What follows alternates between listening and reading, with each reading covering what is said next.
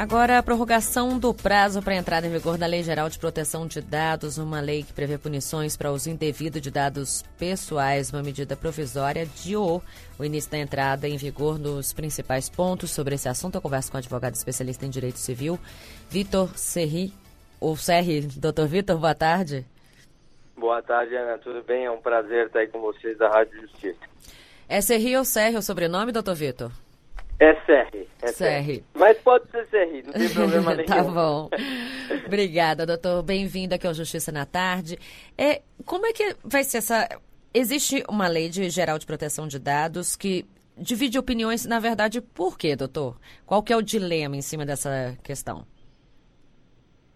Pois é, a, a, lei ela já traz consigo um dilema em si sobre a sua aplicabilidade é, no país.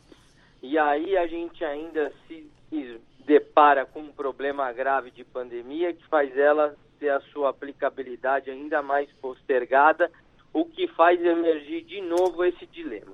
Esse dilema se dá porque é, boa parte dos órgãos, inclusive públicos, não acreditam na efetividade dessa lei pelo tanto de modificações, de implementações, de implantações e de é, investimentos que ela vai exigir.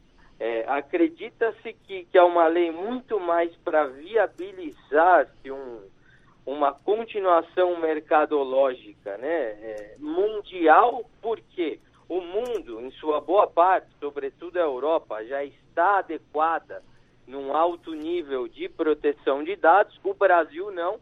Isso acaba obstando alguns negócios e traz consequências graves econômicas para o país.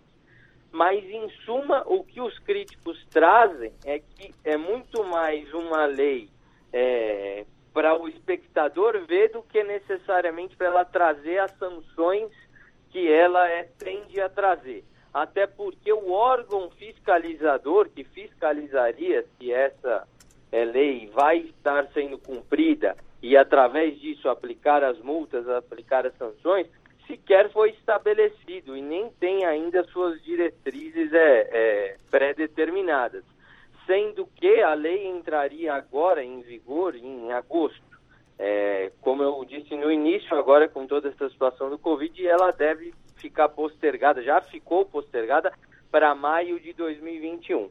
Então, todos esses estigmas aí acabam é, é, fazendo com que a lei traga aí essa situação de que pode ser uma lei que não colhe. E, no caso, é uma punição, essa, essa previsão, digamos, de punição, é, é, o senhor enxerga como algo de fato concreto ou aquele tipo de punição que a gente vê muito na lei, mas pouco colocado em prática no final das contas? Porque é, dados pessoais a gente pode colocar como exatamente o que, doutor? Com tudo, praticamente, né?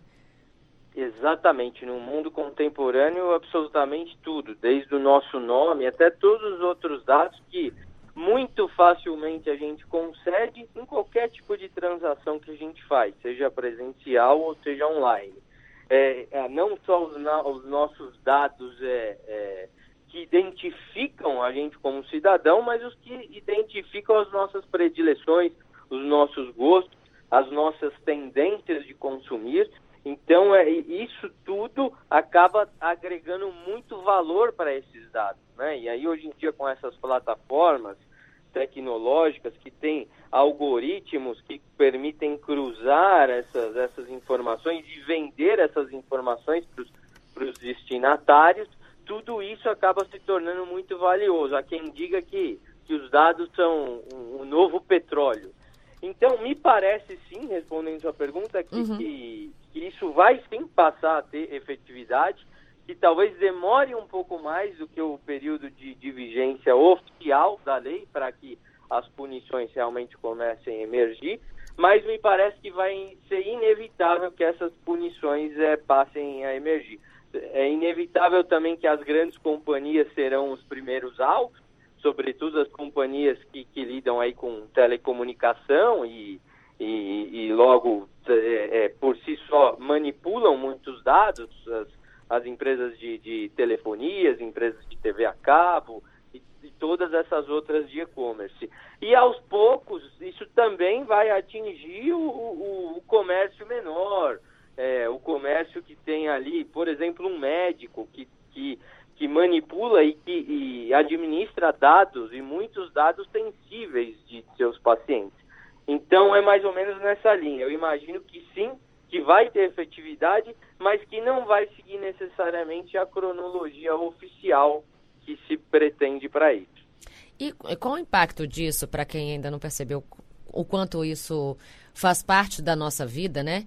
É, do, do, nosso dia a dia, qual é, a, é, é, o impacto disso na vida de cada brasileiro, para as pessoas entenderem realmente é, que, na verdade, é assim, como o senhor falou, é um nome, é um dado bancário, não é, não é nem. A gente não está falando de empresas com dados é, é, a gente está falando do dia a dia mesmo, né?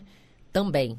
Pois é, pois é. Desde os dados mais simples até os dados mais complexos e que acabam tendo grande valor para as empresas, porque a partir disso elas direcionam os seus negócios para você. É, então, é, é, a, evidentemente, vários cidadãos ainda não entenderam a, a, a grande, o grande valor que é resguardar os seus dados, ou, ou pelo menos é, passá-los com de forma crédula para realmente quem for crédulo de recebê-los.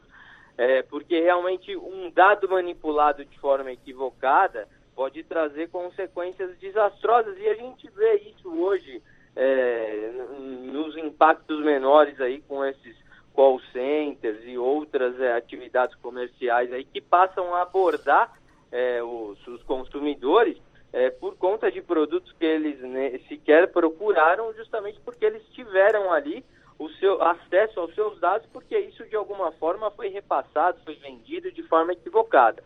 Então, o consumidor vai passar a ter aí um resguardo da lei é, que vai passar a exigir que o consumidor é, é, é positive para quem ele está, está fornecendo os dados, que resguarde os seus dados efetivamente, ou que só retransmita-os perante a efetiva é, é, é, concordância e anuência por parte do consumidor.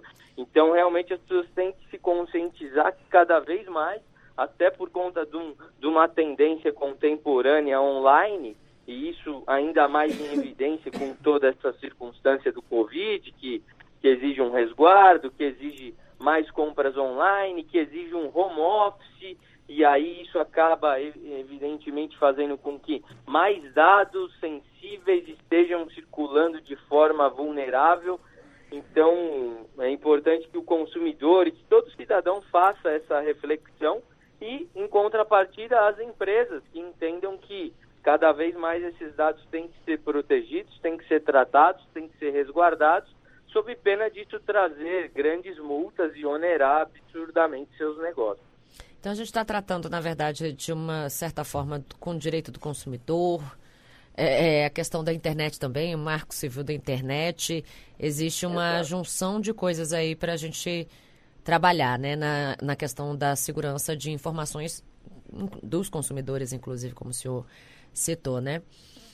E... Pois é, é, é, uma lei efetivamente multidisciplinar, que envolve aí questões cíveis, criminais, contratuais, consumeristas, de, do próprio direito digital.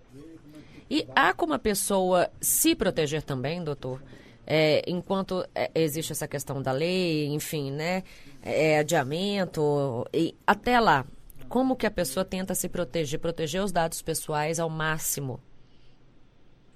Cada vez mais triando de forma é, é, é compensada, de forma pensada, para quem fornece esses dados, o porquê, o, a necessidade de realmente tantos dados quantos às vezes algumas plataformas nos uhum. exigem. É, então, tentar se resguardar ao máximo para com isso evitar e se blindar. Até o advento da lei, quando necessariamente o consumidor vai ter que ter à sua disposição ali documentos, contratos, termos específicos de adesão por conta de seus dados e a empresa vai ter que ter um, um respaldo tecnológico ali para poder a qualquer momento provar fazer quase que o que se chama em direito de uma prova negativa, que é provar que não detém mais os dados daquele cliente quando ele não quiser mais que ela detenha aqueles dados.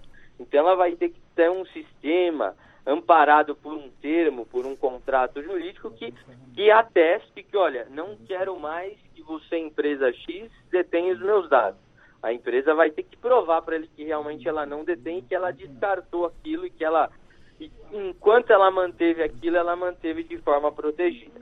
Então convém desde logo, acho que de todas as partes, tanto do cidadão quanto das empresas, já ir fazendo esse exercício, porque naturalmente vai ser uma forma de ir implantando e de se acostumando com essa nova rotina tecnológica e, e legal.